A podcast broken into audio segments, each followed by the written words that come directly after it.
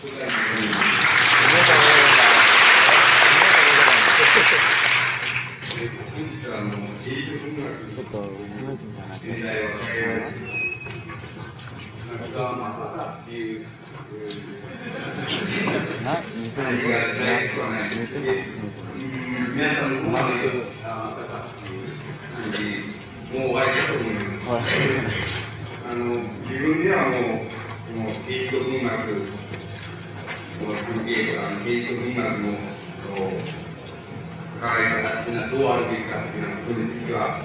自分ではあの卒業っていう、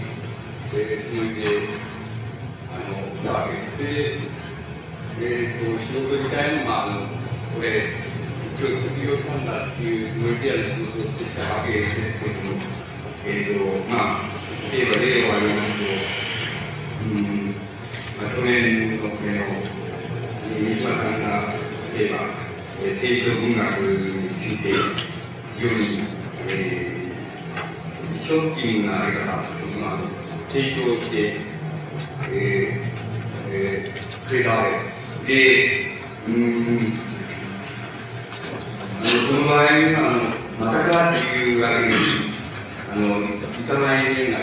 で、その、またかっていうふうにいかない例っていうのは何かと言いますと、あの、僕らが考えているこの芸術文学の関わり方についてっていうのは問題とは、いくつかの質が違うところで、えっ、ー、と、西島さんの政治的、え、行動っていうものと、それから、あ残された文学っていうのが、まあ、目の前にその置かれたという考えだと思います。で、あの、えー、正直に言って、例えば僕は、あの、西野さんの作品は、えー、欲しい欲しいくらいまでは、あの、ついていったように思います。しかし、あの、それ以降のものについては、えー、知りません。それから、ああの、その他の西野さんの、えー、仕事についても、まあ、全く知らないというふうには知らないわけです。で、うん、ところで、あの、亡くなられてからや、やはりの、えっ、ー、と、僕なりの関心がありまして、えっ、ー、と、まあ、座談集みたいなもの、それから、えっ、ー、と、割合に、あの、軽く、あ、聞き流したようなもの、つまり僕の言葉で言えば、ザボンっていうわけですけど、ザボンっていうのは、えー、と読んでみたんです。そうすると、かなりはっきり、あの、優しい言葉ではっきり、えー、三島さん自身の考え方っていうのは、あの、思えているのがわかります。これは、えちょっと意外だなという感じで思ってます。で、三島さんの考え方の主な点があって、えっ、ー、と、そういうことを書いた人もございますけど、えっ、ー、と、つまり、えー、文学者あるいは芸術家っていうのが、えー、例えば、あの死について、えー、描写すると。で、えー、あるいは様々な問題について描写すると。しかし、例えばその場合に死について描写するうだけの文学者っていうのは、えっ、ー、と、例えば本当に、例えば、えー、死んでいてたら、いっぺんで言っちゃうことじゃないかっていう、ふうなあの考え方っていうのは、三島さに、あの、あることが分かったんですけれども、で、それは、あの、えっ、ー、と、もともと芸術、あるいは文学っていうのは、紙の上で書くそのフィクションですから、で、そのフィクションの強さっていうのを、あの、どこで主張するかっていうと、それはもう、芸術的な根拠があるかどうか、うんうんっていうことには、初めからその、フィクションの強さの根拠はないわけです。だからこれは大変意外な考え方なんです。意外な考え方というのは、えー、これはあの、三島さん的な思想じゃなくて、えっ、ー、と、割合に僕ら的な思想で言えば、つまり、えっ、ー、と、お前は、その、なんか、こう、書いたりなんかしてるけど、一つも実行しないじゃないかっていうのは、そういう、えーと、問題の定義の仕方っていうのは、あのこれはあの戦前からずっとあるわけです。つまり、その4、50年の歴史を持っているわけです。だから、あのそういう問題についてはもう十分に解かれ尽くしているというふうに、えー、僕らは考えてきました。しかし、三島さんが改めてそういう考え方を提供されて、そしてそれを実行されるというような、えー、ことになってきます。それはまた思ったら違う意味合いでまた目の前にそういう問題がつけられたっていうようなことがないことはないんです。で、あの、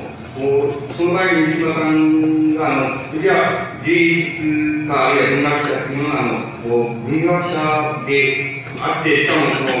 えー、なんて言いますか、えー、実行家っていうものに、えー対してその執行しようとすれば、やはり死を描写するだけではなく、自分が死んでいせなきゃ、あの、それでダメじゃないかっていうのが、三島さんの考え方のように、あの、思われます。で、あの、この考え方っていうのは、あの、三島さんは、あの、自ら実行されたわけですから、あの、そこのところで、なんか、あの、言いたくないんですけども、あの、考え方自体としては、あの、大変いい考え方で、あの、またあの、文学の根拠っていうのを、なんかそういうところに求めていった場合が、つまり、観念の強さっていうのは、観念、観念が作り出したものの強さっていうのが、ものの、なんか根拠っていうのが、あの、思ったらその揺らぐということになってしまいます。つまり、あの、観念の作り出したものの強さっていうのは、別のところに根拠を求めなければならないということが、あの、あるのだ。つまり、それは、あの、実行家が実行するという問題と、つまり、現実に実行するという問題とは、自分からその次元の違うところに、の完全の作り出したものの強さっていうものを、根拠を求めなければならないというようなことがあり得ると思うつまり求めなければならないことだというふうに、えー、当然なるわけです。で、あのー、もう一つ感じまして、えー、三島さんの考え方で、そういう考え方で感じましたのは、えっ、ー、と、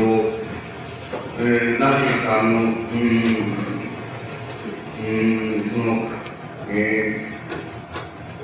本当に言いますと、つまり、三島さんは、文学の創造っていうこと、あるいは芸術の創造っていうこと、あるいは一般的に言いますと、関連的に作られるもの、あの、関連の作業によって作られるものっていうのあの、そういう作られる行為、あるいは作られる過程っていうもの、そういうものを、あの、それが、例えば、あの、書物なら書物として、その、提供されて、まあ、人、多くの人に伝えられるっていうのは、あの、そういう、つまり伝えられたですね、関連の作業が、あの、出来上がって、そしてそれが伝えられていく、あるいはルーされていくっていうのは、あの、その、ルーされていくことと作り上げることっていうことは、あの、全く違うことなんだっていうことを、あの、本当の意味では、あの、えー、あんまり、こう、考えられなかったんじゃないかっていうふうに思われるんです。で、あの、まさか、例えば、えっ、ー、と、まあ、あの、第級の作家ですから、あの、自分の創造体験っていうものから押して、その体験的に文学を作るっていう過程っていうもの、それと、あの、その作られた文学がそのとなって、それが、あの、ループされていくっていうような過程は違うっていうことは実感として知らないことがないのだって、あの、これはもちろん、あの、知っているわけなんですけれども、しかし、あの、その知っているという問題は、あの、ただ知っている、実感的に知っているということではなくて、あの、相対速が突き詰めていかなければならないというようなことが、あの、あるのもある。つまり、その点にとっては、あの、三島さんは我々に、あの、無造作でなかったの、であったんじゃないかというふうに、あの、僕は思います。で、あの、ちょうどあの、そういう座談室の中で、えー、三島さんがその、市川乱道のことに触れている、あの、言葉があったんですけども、市川乱道という歌舞伎役者というのは、えー、つまり、しょっちゅう脇役ばっかりしてて、それで、あの、まあ、芸をしても、その、二流の芸しか持ってないですから、しかし、あの、弾道はその死ぬことによって初めて、えっ、ー、と、いわば、その、自分を、あの、芸術をつまり、あの、あるいは芸を高めることができた人だっていうのは、死ななければ、やっぱりその、二流のやつ、あるいはパートというふうに言われたって、仕方がないのだと。で、それをまあ、一般的に芸術文学をもの想像にされたものは、皆すべてそういうようなものではない、争う国の限りではないかというふうなことを、あの、述べておられます。しかし、あの、え僕は、あの、石川団蔵っていうのは、あの、好きでして、あの、団蔵が死んだっていう、その、あの、新聞の記事を読んだ時の死に死に様って言いますか、死に方っていうのをいいっていうふうに、えー、あの、思うしかいいな、つまり、一つ憧れることはですね、それはあの、やっぱりあの、引退して、例えば、あの、まあ、これから、まあ、なんていうんですか、えっ、ー、と、土平路への行きかっていうような販売で、その、家を出て、そして、えー、まあ、えー、いつ、どこでどうしたのかっていうこともわからないくらいに、ひっそりと、あの、まず、あの、船の上から海へ飛び込んで死んでしまって、まあ、後から調べてみたら、なんか、理由が、あの、言いますか、えー、あの、身柄が、姿が残されている初めて、えー、分かったみたいな、そういう死に方を、あの、したんですで、あの、僕は、あの、死に方として考えるならば、あの、えっ、ー、と、まあ、北ランドのその死に方の方が、大変、よろしいという考えます。で、あの、そういう点の三島さんが、例えば、その死ぬに対してその、えっ、ー、と、まあ、あらかじめどう考えても、えっ、ー、と、僕のその、なんか、その映像に関する知識では、あの、あらかじめ、とにかく、あの、テレビカメラっていうのを、あの、用意しなければ到底取れないような、あの、捉え、捉え方でその、自分のあの死の特定の場面を育てておいて、あの、そして死ぬっていうのは、そういうあの死に方と比べると、あの、まさにその対象っていうのがあって、その場合に、その、いわばあの死っていうことを、死ぬっていうことと、あの死ぬっていう、自分が死ぬっていうことを伝達すること、あるいは、あの、伝えることっていうことを、えっと、もう、むしろ、あの、三島さんの方が混同していたっていうふうにしか僕には思えないわけです。つまり、あの、一人の個人が死ぬっていう力士にするっていう問題は、あくまでも一人の個人が力士にするっていう問題であって、それは、あの、全くそういうもんだろうというふうに、あの僕には思われます。そういう、つまり、えー、本質から言いますと、あのこう、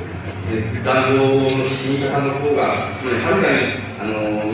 立派なものであるというふうに僕には思われるわけです。つまり、真似すなこっちの方だっていうふうな、で、あのー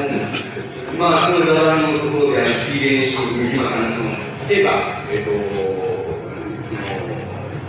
武士の物のの社会では、つまり、えー、武士の侍の社会では、その、えー、歌舞伎役者なんていうのをパートリたちに軽蔑にした。それは、なぜかっていうと、その侍っていうのは、えー、いつでも、あの、えーと、自分が死ねるんだっていうの、そういう倫理、あるいは用意を持っていて、して日常にしていると。で、それに対して、まあ、あの、歌舞伎役者なんていうのは、一般的にも、死んだふりをして、死んだ真似をして、つまり演技をしていけるというだけで、自分自身がその別に死ぬわけでもなんでもない。そういうところの差異っていうのが、つまり倫理的な厳しさの差異っていうのが、え、ー、と、いわば侍、えー、社会学の、原因、あるいは、あの、歌舞伎の役の世界っていうのを、パート式の世界だというふうに軽蔑した理由だっていうふうに、三島さんはそういうふうに、やはり同じ、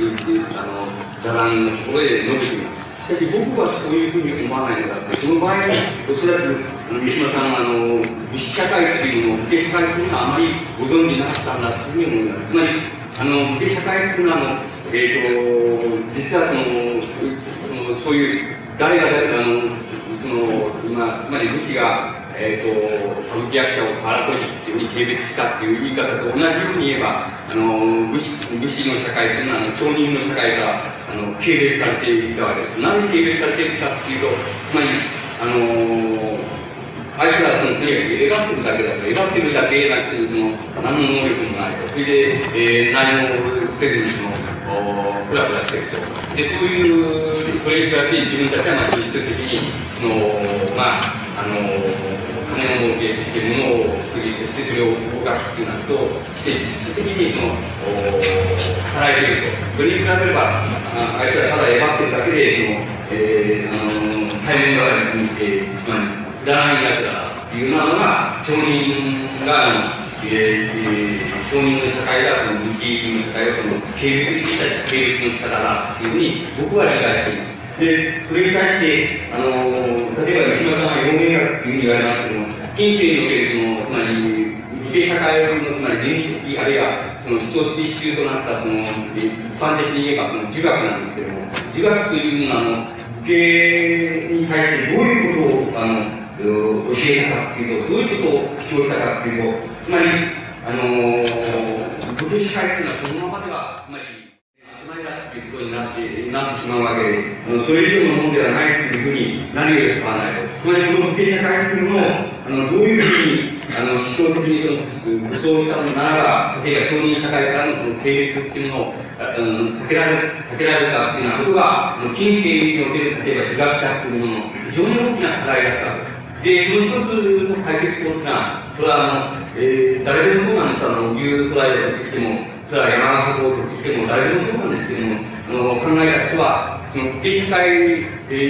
ー、武家活用、武士活用、つまり、一つは領地、つまり自分の領地、言い換えればその農村ですけども、農村に返すということなんです。返すということを考えたで、そこで、あの、直に例えば、あの、自分が工作するとか、あるいは、直にあの、工作者っていうものと、あの、接触するというのは、そういうところで、あの、一つは、あの、自社会の、つまり、図書記者である、あるいは、あの、えー、つまり、無駄飯で、その、描けるだけだっていうのは、そういう空虚な、あの、自社会をどうやって救済されるかと、そういうすれば一つ解決策っていうのがあるんじゃないかっていうのが一つの考え方です。それから、あの、近世の被害者が取ったもう一つの考え方っていうのは、えっと、自社会に、あの、つまり、厳しいあの、なんて言いますか、日常的なあの倫理っていますか、規範って言いますか、そういうものを確立するっていうことは、つまり、あの、倫理的規範っていうものを、あの、えっ、ー、と、非常に厳しくという、つまり、あの、朝目が覚めて起きてからその、夜寝るまで、それから、あの、つまり、セックスのことまで、全部ですけども、全部あの、ものすごい、例えば、あの、倫理的な規範っていうものを、あの、儲けがある。そしてこれを、例えば、政社会というのは、あの、武士たちが、その、実行すればですね、自ら実行すれば、その、なんて言いますか、その、倫理的な厳しさっていうことで、かろうじて、例えば、商人社会からの、この、経済っていうものを、避けられるだろうっていうのは、あの、人生の東っていうのは、一般的に考えた武士の救済法であるわけです。だからこれは、えー、この僕の考えは、あの、その方がはるかに経社会、あるいは武士道なるものについてのその、お理解の仕方としては、あの、三島さんの理解の仕方よりも、はるかにあの、正しいだろうというふうに僕は思っています。つまり、あの、僕は経社会というのをそういうふうに思っているわけです。つまり、そういう研究のその社会だったというふうにあの思っています。それに対して、ただ、倫理的な厳しさっていうのを、あるいは倫理的な対立っていうものを、その、お実は厳密にこのっていうようなことで、ロイヤの商人社会からの経歴を免れていた、あるいは免れる、それが唯一の方法であったというようなところに、の定社会の本当の機会というのがあったというふうに僕は考えています。それが、あの、ま、あまた、島さんのその、例えば、キューバ、キューバの、つまり、発祥の国について言っているわけです。ゲバラについての、あの、研究してるわけです。で、これは、ゲバラに住む死んだからいいんだ。で、キューバに住む、これは、あの、いわば、あの、自分がだけの手で、とにかく立ち上がって、現在のその、社会主義国からの、資本主義国からの、その、えっ、ー、と、盛んにその攻撃されながら、しかし自分たちの経営だけで、あの、キューバの国をどうしたっていうのは、そういうことは、やっぱり素晴らしいことなんだっていうのが、三島さんの、その、その座談会で、その、での、あの、理解の仕方。しかし、あの、えっ、ー、と、それは、あの、いわば、えー、伝えられた、つまり、なんていうんですか、ループされた、あの、情報でして、ループされた、あの、なんていうんですか、えと、知識でして、あの、運動のキーパー革命っていうのは、あるいは、えー、活動の革命っていうのは、そういうことを優秀なものでもないわけですし、そのもの、まあ、例えば品質の仕方っていうのを考えていきますと、そんな大して意味はないんだっていうようなふうに言ってもいいくらいなんです。それそれからまた、あの、ゲバラでもそんなに優秀な革命家じゃないっていうことは、例えば、ゲバラの、えー、と日本に出されている、翻訳されて出されているその日記なんていうのを見たっていうわかるので、そんなに優秀な革命家でもないわけです。つまり、あの、そういうふうに考えていきますと、西田さんもそういう、例えば、その、実社会に対する評価、あるいは、その、なんていうか、えー、キューバで、えー、革命についての評価とか、それからゲバラについての評価とかっていうのは、いずれにことごとく、いわば、ループされた、あるいは両方によって得られた、そういう、あの、なんていうか、あの、お一つの、なんか、あの、固定観念であって、あのその場合、実際の、例えば、あの、実際の例えば、キューバ革命というのはどういうふうだったのかとか、キューバ社会が現在どういうふうになってるのかっていう問題、それから、例えば、その、ゲバっていうのは本当を言ったらどの程度の革命家だったんですが、そういう問題について、あの、三島さんが、あの、突っ込む、突っ込んでいくっていうのは、意識っていうのは、そうもないというふうにしか、僕は、あの、受け取れないのです。だから、まあ、ね、許された、あの、えっ、ー、と、あの、情報っていうものと、それから、あの、えー、それから実質的にそうであるかどうかっていうことは、あの、大変違うんだっていうようなことについて、あの、三島さんがかなりの、それはうかつなところがあったのではないかというふうに、僕には思われます。つまり、そこのところの問題が、例えば、三島さんがその、まあ、身をもって認知されたその、こう問題の中の、非常に重要なポイントなんだというふうに、あの、考えただから、そこのところの問題にたくさんのことを考えて、えー、られるっていうような、あの、ことを例えば、えー、生きている、あの、者たちの働いたっていうふうに、あの、残したっていうふうに、僕はそういうふうに、あの、理解しています。で、あの、こう、うん、まず考えて、えっ、ー、と、えっ、と、考えまして、その、例えばね、その文学者っていうのは、あるいは芸術家っていうものと、えっ、ー、と、例えば政治家、あるいは政治運動家っていうものと、どこが違うかっていうふうに、えー、例えば問われたっていうふうに、えー、考えます。そうすると、あの、僕の中、あの、三島さんの的のように考えて、芸術家とか文学者というのは、自然とか言葉で書くっていうだけで、あの、自分の方は、あの、まあ、のほほんとしてるんだっていうふうに、いうふうな問題、それから、えー、あの、政治家とかの政治運動家っていうのは、あの、実際にその現実的に先回りして、現実的に、えー、そういう現実的に、えー、高いというふうに、えー、やってるものなんだと。つまり、あの、文学者っていうのは、いつだってそういう意味合いで、その、えー、政治にその、なんか、気兼ねをしなければ、弱みみたいなのを持っているっていうようなところで、あの、僕ならば、あの、例えば、えー、えー、あの、芸術家とか文学者っていうのと、あの、政治家、あるいは政治運動家っていうのを区別しない。つまり、そういうところは、もう、あの、僕らは、あの、卒業してるわけで、あ、えー、そういうふうには考えない。で、どこが違うかっていうと、僕がただ一つ、あの、違いと考えられるのは、えっ、と、そういう言い方をした方が、皆さんがその、つまり、そういうがいいっていうふうに思うので、そういう言い方をするんです。けれども、あの、文学者っていうのは、えっ、と、多少でも、例えば政治、政治とか政治運動っていうようなものに、あの、関心を持った、あるいは関わりを持った、え、そういうあの文学者っていうものは、あの、つまり非常によく弁解するわけです。つまり、あの、えー、あるあの政治的な事件があったと。その事件に対して、あの、えっと、ループされているところでは、こう、高校だったと。つまり、えー、誰々が高校だったと。例えば、その、まあ、えー、誰長野茂原さんの、長野茂原さんが高校であったというような、ふうな、例えばループされた情報がある。そうすると、あの、文学者っていうのは、すぐに弁解するわけです。で、弁解するっていうのはどういうことかっていうと、例えば作品によって弁解する場合もあります。それから、あの、座談会によって弁解する場合もあります。また、こういう講演会で弁解する場合もあると思います。つまり、よく弁解するのです。つまり、誤解っていうものに誤解されたこと、あるいは事実と相違された、相違されて、ルーされた情報に対して、自分が実際はそうでなかったっていうふうな、実際はこうだったっていうような、あの、弁解っていうのは、あの、こう、するところはね、あの、僕は政治運動家、あるいは政治家っていうものとね、あの文学者との大きな違いだというふうに考えます。で、文学者がなぜそれを弁解するかって言いますと、もともと、つまり、もう誤解するのがやりきれないっていうような、あのそういう、つまり、なんて言いますか、えっ、ー、と、感覚もあるんでしょうけれども、あの、なんて言いますか、あある、例えば、ある事実があった、つまり、ああるいはある事件があった。その事件に対して、事件の本当の、例えば、本質っていうのはどこにあるのかっていうようなことを、例えば、文学者っていうのは考え、あのよく考える、えー、と思うの。つまりその考える過程で、どうしてもそこはあの、分布されたものと、それから、あの、実際にそうだったものとは違うんだっていうようなことについての弁解っていうものが、ある意味では必然的に、ある意味では、あの、えー、一種の、まあ、弱さから、ある意味では、あの、えっ、ー、と、その、あの、実質がどうであるっていうことを、本当は言わなければいけないんだ。つまり、あの、誤解を持って通してはいけないんだっていうのは、そういう、あの、いわば、ある意味積極的な意味合いからの、あの、弁解をよくするっていうことなんです。で、しかし、あの、政治運動家、あるいは政治家っていうのは、あの、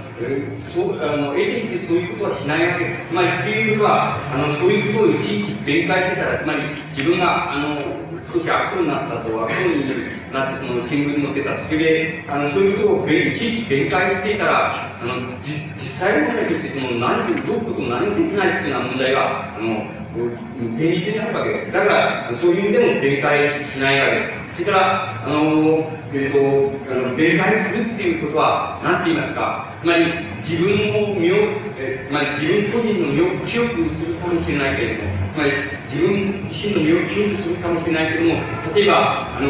えっ、ー、と、自分の属性、例えば共同性といいますか、そういうものに対して、そういうもの全体を清くするということとは、つながらないということを、例えば、あの、政治の方の方は、あの、もう骨にしみて、あの、知っているっていうようなことがあると思うんです。それから、もう一つはやっぱり、あの、政治とか、政治運動なんていうのは、非常に汚汚いの、汚いのが、つまり汚いんだというか、つまり、あの、誰かが、例えば、手をよさなければできないんだっていうような面が必ずどっかにあるわけなんです。だから、それに対して、あの、いちいち、あの、弁解していたら、あの、何も始まらないっていうような問題っていうのは、いつもあの、控えているわけです。だから、あのそういうことも含めて、例えば、政治家、あるいは政治運動家っていうようなものは、繰り返しないという考えます。ところで、あの、相当あの、悪党、悪いや、悪い政治運動家がないなと、そういう政治運動家自体、あるいは政治運動自体が持っているその弁解しないっていうこと、そういうあの、あの、なんていうか、特徴っていうものを逆用するということがあり得るわけです。例えば、そのならば、スタリンがその、えっ、ー、と、自分のかつての同僚たちを次々に否定していたと、あの、どういうことが問題になったという問題であるか、例えば、その、つまり、えー、自分の勝手に同僚たちを、つまり、これは、その、国家に違反する、つまり、えー、なんて言いますか、その、陰謀を目指したというふうにあえて、例えば、それを、えー、捕まえて、そして、そして、例えば、あの、表からじゃなくて、えー、影から要するに、お前、お前の気持ちが、お前がやったんじゃない、お前がその責任者でもないってことはよく知ってる。それからまた、お前が実際にその、えー、そういうことを考える人間でもないっていうこともよく知ってると。だけれども、あの、ここ一番その政治のためにその、犠牲になって、俺がやったんだっていうことを承認してくれないかというふうにこう裏からそういうふうにやっていって、それで裁判、えー、つまり、えー、公表された裁判で、その、例えば、訴訟出世、そして、あのー、後ではもう約束なん。かは守らない。つまり、お前のことは、もう、いずれその名誉を回復してやるから、っていうようなことは、絶対、その、そういうふうに言っといて、そうすると、政治運動家ってのは、よくそういう問題っていうのはよく知っていますから、よろしい、ここで一番俺が、その、悪になってやろうっていうような感じになって、それで、その、それ粛清されたわけです。それで、粛清されした後では、別に、ああれは素晴らしいやつだったなんてことは絶対言わないんですわけです。そういう意味で、例えば、二人が積極的に、かつての同僚、かつての部下、言いますか、そういうのをどんどん粛清していたっていうようなことがあるわけです。つまり、あの、悪くすればそういう、つまり、政治、あるいは政治運動が持っているその特質といいますか、そういうものを逆用するそういう、あの、政治運動家っていうのをまた生じていく可能性っていうのがあるわけです。ところで、あの、僕が知っている限りでは、かつて文学に関心を持って、それから、あるいは、えー、文学者であり、しかし、あの、かつては政治えー、に関してまた政治運動をやったことがあるというような人で、ある、あの、ある事件について、えー、問題が起こったとき、これに対してその、弁解をしなかったっていう文学者っていう、つまり政治関係がある文学者っていうのは、ただの一人もおらないというふうに僕には、僕の目には見えます。つまり、あの、そこのところが、あの、ものすごい問題なわけです。つまり、そこがおそらくあの、政治運動っていうものを持っている問題と、それから文学者っていうもの、あるいは文学芸術が持っているものの非常に本質的な機会っていうものが、そこのところに出てくるんだっていうふうに思います。そうしますと、あの、つまり政治運動の世界では、あの、これは悪くすると、例えばそれは窓シズムになってしまいます。つまり、弁解しないということで、あの、窓シズムになってしまいます。つまり、あの、自分を記憶、自分だけを記憶するっていうようなことは、潔くしないっていうようなことをもし逆用できるならば、あの、意識の窓部分っていうものに、その本質がなっていくっていうような問題があります。それはおそらくあの、スターリン主義っていうふうに言われているものは非常に根底にある問題だと考えられます。それから、えーと、あの、文学者っていう場合には、つまり、今度はその逆であって、あの、えっ、ー、と、よく弁解するものだっていうこと。つまり、あの、それからもう一つは、その、先ほど言いました、三島さん。が、あの、あの、文句あの、こう、提示した問題と同じで、つまり、あの、ルールされたもの、ルールされた情報っていうようなものに、ものを、あの、過信するところがあります。っていうことは、あの、おそらくは、あの、自分が想像、例えば文学作品を想像する、あるいは芸術作品を想像するっていう過程、これは全く個人的な、あるいは密室の過程ですけども、そういう密室の過程を経て、それが、いわば、一本の例えば書物なら書物となってそれがルールされていくっていうのは、そしてそれがまあ、売れるとか売れないとかっていうような問題の世界にあまりに慣れてしまいますと、しばしばそこに混同が起こって、あの、ルールされている自分の作品、あるいは自分の作品があのよりよくルールされているっていうことは、あの自分がより良い文学者であるっていうふうに錯覚してしまうっていうところが僕はあると思うんです。だから、そういうふうに錯覚されてしまうと、例えば自分についての情報っていうものが、例えば、えっ、ー、と、ルールされた、つまり、なんえっ、ー、と、何百万、あるいは何千万のその読者を持った、例えば、あ新聞雑誌っていうようなものにルールされると、それに対してどうしても、あの、勉強、あの、なんていうんですか、あの、真相はこうなんだと、実際こうなんだっていう弁明せざるを得ないようなふうになっていくっていうようなところに、ところがあります。それは、おそらくあの、いわば、あのー、その政治、あるいは政治運動っていうようなものの変わり、改良という、その文学者が最もその、自らをその、戒めなければならないっていうのは問題の一つだっていうふうに考えます。つまり、あの、振り返って申しますと、つまり、えっ、ー、と、なんて言いますか、あまり、あの、ループされたもの、あるいは、ループさ、えっ、ー、と、自分が想像過程で、その、不審三回説で作り上げたっていう過程を、自分があの、尊重するっていうことが重要なのであって、それがいかにループされたか、いかなる形であの、お一文となって、いかなる形でいかなる大勢多数の人数に読まれるかっていうことに、あまり芯を置いてはいけないっていうようなこと、つまり、そこのところが、おそらくあの、文学者っていうのは、あるいは、多少でも定義なら定義っていうものに、あの、関心を持った文学者っていうのは、あの、最も、あの、こう、絶えず内省しなければならない。そういうあの問題だというふうにあの僕には思われます。つまり僕はもしあの政治文学っていうようなことでことをあの自分自身の問題に例えばあの必要として考えるとすればおそらくあのそこのところがあの一番中心になっているんじゃないかというふうにあの僕は考えます。で、僕はかつてその、こういうことを考えることは、つまり、えっ、ー、と、これはあの、えっ、ー、と、非常に一つなんですけども、えっ、ー、と、キリスト、えー、あの、つまり、ちょっとまたげに、あの、こう、書いてたっていうそうなんですけども、つまり、あの、えー、つまりね、ある例えば思想を持った、これはさっきのその死刑が考えられるある思想を持った、あの、持って、それそれの一つの、えー、行動している、あの、集団なんです。それに対して、あの、同じように、えー、あの、行動している集団があるけれども、考え方っていうのは少し違うんだっていうのは、そういう、あの、集団、政治集団があったとします。そうすると、あのまあ、皆さんよくご存知のように、その、そうすると、まあ、内毛場っていうのが起こるわけです。で、これは、この内毛場っていうのは、あの、権力に対しては、何ら、何らの意味合いがないんです。つまり、権力の方から言えば、内側なんかやってくれて、その分裂してくれば助かるようなもので、あの、何の役にも立たないっていうふうに、これはなっていくわけです。あの、なっていくわけです。しかし、あの、僕は、あの、その、つまり、ベヘとか市民主義者ではないですから、その、えっと、そういうのは、だから、今頃、内輪もめしている段階ではないっていうのは、そういう考え方に僕は反対なの。ということは、あの、僕はそういうことを言うっていう人は、あの、遠くからしかその、例えば政治とか政治運動とか、あの政治伝承とかっていうのを遠くからしか見ていないというふうに僕は考えているから。つまり、あの、そういう場合につけますっていうようなものは、当然その思想の本物と大変な違いかもしれないんだけども、それが生ずるっていうことは、あのどうしてなのかってある意味ではその大変必然性を持っているというふうに、あの、僕は考えるわけです。それからもう一つは、そういう、あの、ある意味であの、えっ、ー、と、そういう、つまり、えー時の、例えば権力あるいは時の体制っていうのに、その反逆していく思想っていうのを、あの、つまり、これはキリスト教も、あの、人同士はそうなんですけども、つまり、あの、その思想っていうのは、必ずあの、自分とよく似たもの、例えば、キリスト教の場合では、ユダヤ教ですですけども、つまり、それでもその、ものすごいその、まあ、あの、いかめって、その、簡単なるその、こう、対立構想みたいなものそういうのを通してしか、その、なんか、権力への戦いっていうものに打ちつけないっていうのは、そういう、いわば、一種の必然性みたいなものをっていました。そういうものがあるわけなんです。それで、だから僕は、あの、市民主義者が言うようには、あの、こんな無駄なことをして、これ分裂した、つまり権力が喜ぶだけだっていうのは、僕はそういう論理を取りたくはないわけです。つまり、そういうあの考え方を持っていません。しかしですね、あの、しかしですよ、問題はその場合に生ずるの、つまりそうだとすれば、その、それじゃあ、えっ、ー、と、そういう対立構想する、あるいは一流化をする、その二つの、例えば、あの、政治的な集団、あるいは共同性というのがあったとして、そのどちらが正しいのか、どちらが真実であるかということを判定する、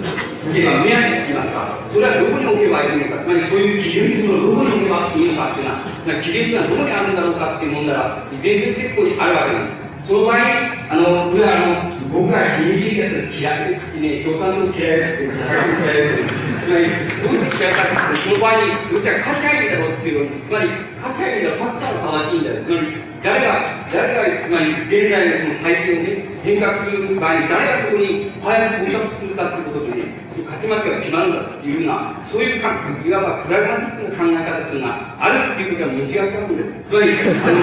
それは、あの、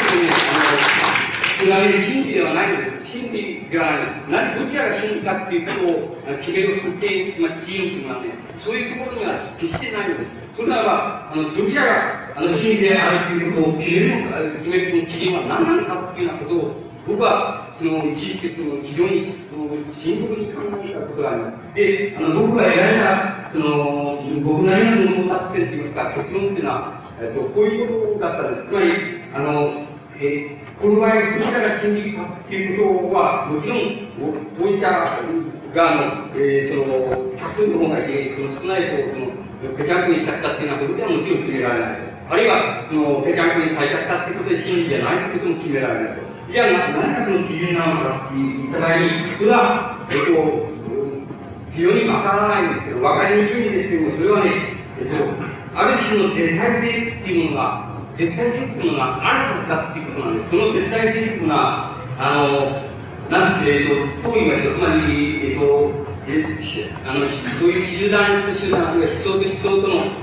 あの、間の問題で言えば、その、思想と思想との関係っていうことなんですけどね。その関係の中に、その一つの絶対性っていうのがあるんだってこと。つまり、その、それから、そういう、いわば観念、あるいは思想というものの次元でなくて、つまり、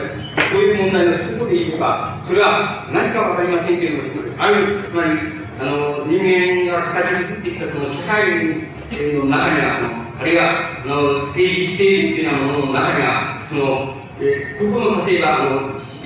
想家とか、個々の思想集団っていうものの当事者が、いずれも正しいんだっていうふうに主張しようがしまいが、そういうこととは、関わりのないところにある一つの何て言うか、えっと、客観的なあの絶対性みたいなのがあるっていうふうに考えたわけです。これは観念の問題で言えば、あの、いわば関係、観念と観念との関係、思想と思想との関係の中には、ある一つの絶対性っていうのがあるはずなんだっていう考え方その絶対性っていうことが、おそらくあの、真理っていうのは、あの、つまり、いずれが、いずれが真理なのかっていう、そういうことを決めるかどうかっていうのが、あの、えー、その時僕が、あの、えー、得たその結論であるわけです。こう、こういう、こういう結論っていうふうに言いますと、皆様、何のことかさっぱりわからないっていうふうに考えられるかもしれません。あの、これはあの、まあ、あの、えっ、ー、と、まあ、あの、皆さんが、えー、しよくあの考ええ、られると、あの、その絶対性っていうような意味がどういうことを言っているかっていうのは、えー、わかるんじゃないかというふうに思われます。ただ、あのそういうことは、あの、ここでは、あの、僕は申し上げなくてもいいと思います。ただ、申し上げなければいけないなっていう今日の課題が終わらないなと思うのは、あの、つまり、あの、人数が多くなったからとか、あの、えっと、つまり、この、なんて言いますか、えっと、えっと、マス、えっと、マスコミが知りませんけども、新聞会かジャーナリストか知りませんけど、そういうものが、の大多数がルールした、あの、その、なんて言いますか、その、情報ですか、それが、指示したから、あるいは、えっ、ー、と、その指示したかに見えたから、それが、あの、真であるとか、それから、えー、とにかく絶対多数を多数を獲得したから、真であるとか、そういうことっていうのは、あの、心理基準にはならないということ。つまり、あの、心理を判定する基準には絶対ならないのだ。つまり、ということを、あの、僕はあの、共同したいというふうに思うんです。つまり、そういうところに、なんかあの、一つの人と一つの人の、あの、なんて言いますか、どちらが真理であるかっていうようなことを決める基準を、いささかでも求めてはならないのではないかっていうことだけは、あの、えこう、あこう、はっきり言わなければなんというふうに僕は、あの、考えています。そこで問題は、えどういうことになっていくかって言いますと、あの、まあ、僕らは結論を見たことで、あの、お話、まあ、えー、申し述べられるとすれば、要するに、絶えず、絶えず、あの、なんていうか、絶えず覚醒すること、絶えず目覚めていくこと、絶えず目覚めることをやめないこと、それは、あの、個人としても、あるいは、思想集団としても、政治集団としてもそうです。つまり、絶えず目覚めることをやめないと。絶えず眠ってはならないと。少しでも眠った場合には、必ずあの、なんて言いますか、あの、いくらあの、活動を獲得しているように、伝承的に見えても、それはもう、つまりダメなんだ。それはもう、つまり、それは役に立たんだということ。つまり、ダメになってるんだということ。それで、そういうことをあの、が、あの、つまり、絶えず覚醒すること。これは、整理整理と、絶えず目を覚ましていること。それで、あの、これは個人としてもそうですし、絶えず、あの、集団としても、あるいは、えー、その、政治運動と絶えず、あの、冷めて、あの、覚醒していること、絶えず、己をしていること、あるいは己の集団をしていること、あるいは、絶えず他の集団をしていること、絶えず、あの、社会をしていること、絶えず現実を知っていること、つまり、そういうことにおいて、あの、目を、えー、と、あの、ま言いますか、発見していくこと、そういうことが、おそらくあの、えっと、現在のような、特にその、何と言いますか、模範としてその、こう、なんていうか、模範となってしまうそんな、その、鋭い、あの、考察も非常に一時的なもので、で、ふわーっとなってしまうというような、えー、しそうなってしまうときには、あの、この、体覚醒していくこということが、非常に、あの、重要なんじゃないかつまり、それこそが、それだけが唯一の救いなんじゃないかというふうに思われます。だから、文学者の中でも、つまり、あの、えー、つまり、えーと、いると思います。つまり、えー、文学っていう時間の中でも、自分は多数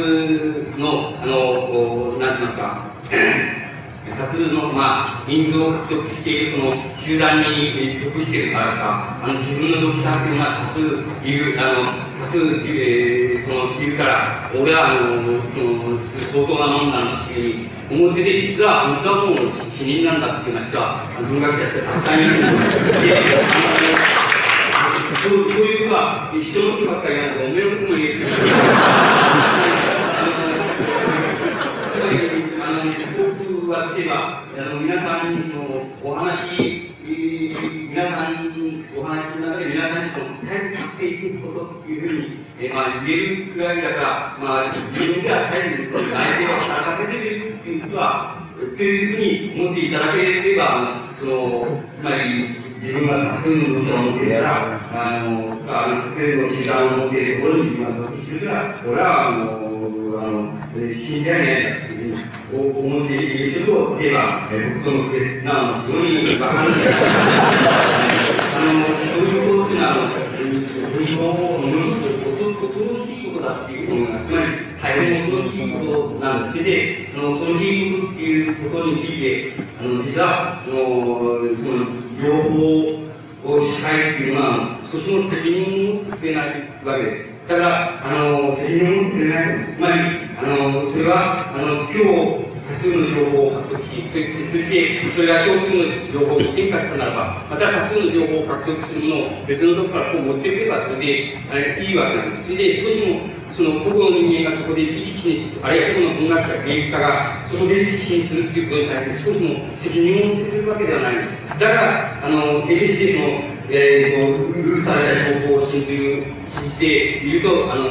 死んでしまうわけです。だから、そのそうじゃないんだ。絶えず、あの、その、その責任を持っていない社会に、あの、ますますこれから突入していくわけですから、あの、そういう中で、絶えず、あの、自分で、あの、あの、自分で確定、自分を確定しめていなければ、ちょっと、あの、自分自身に対しても責任が持てないっていうようなこと、あるいは自分の、えー、集団に対して、あるいは自分の、あの、思想に対しても、あの、責任が持てないっていうようなことに、あるいは、えっ、ー、と、死んでしまうということに、事実に、あの、態度にさらされているのが、あの、今の社会における、いわば、あの、いささかでも政治、